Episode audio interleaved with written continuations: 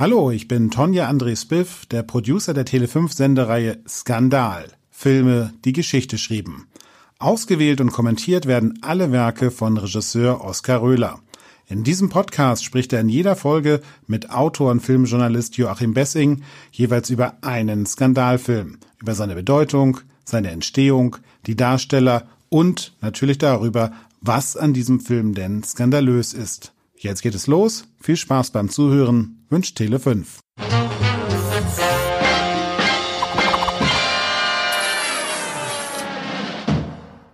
Das ist ja jetzt mal ein Skandalfilm, der keinen Skandal ausgelöst hat, sondern der einen Skandal verfilmt. So ist es. Ja. ja. So muss man es sehen. Ja, und, und das finde ich eben das Erstaunliche, oder das ist das Nicht-Banale an dem Stoff. Man kann es sich ja als in den 70er Jahren Geborener gar nicht vorstellen, dass es mal solche Prüderie gab. Also, dass man mhm. mit der. Polizei verfolgt wurde, weil man so ein, so ein, so ein Herrenmagazin herausgibt.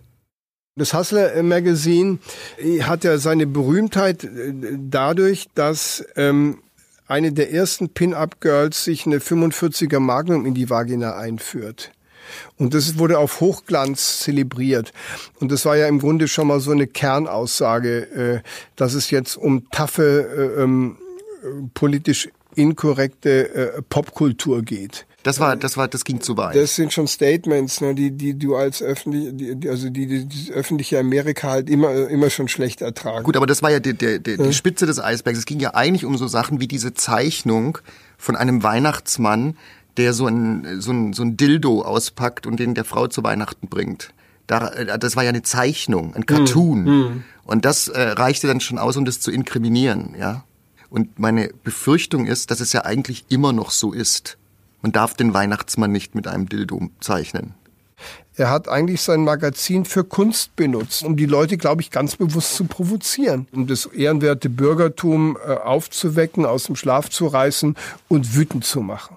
Diese Figur ist bigger than life, weil er im Grunde genommen alles erduldet hat, alles über sich hat ergehen lassen, um diesem äh, Hohn und diesen Spott, den er ausschüttet über diesen Puritanismus und diese die politische Verlogenheit, äh, einfach die Stirn bietet. Aber, und, und dass er es macht, indem er einen großartigen Krawall anschlägt. Ja. Ich weiß nicht, wie alt Milos Forman war, als er den Film gemacht hat, aber das ist für mich ja natürlich eine, die, die, das ist eine, eine Reflexion auf äh, äh eines eines Ex, eines Exil-Europäers aus dem Ostblock, der mhm. halt aus der Diktatur fliehen musste, weil er mhm. Filme machen wollte mhm. und im Grunde dann äh, da, da, darauf eigentlich eine Antwort gibt. Mhm. Also es gibt ungefähr acht Gerichtsszenen und, und, ja. und, und, die sind alle gut und die sind ja, alle die wirklich, sind wirklich sehr, sehr brillant gut. geschrieben ja. und dann kommst du wirklich auf den Kern der Wahrheit. Und der Typ nervt so wahnsinnig. Ja, der Typ. Aber ich meine, was, was, was meiner Meinung nach am Ende übrig bleibt, ist, dass er tatsächlich erzählen wollte, was für ein wertvolles Gut einfach Meinungsfreiheit ist. Ja.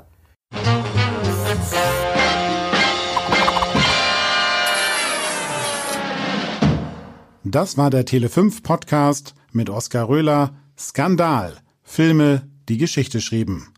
Tschüss, danke fürs Zuhören und bis zum nächsten Mal.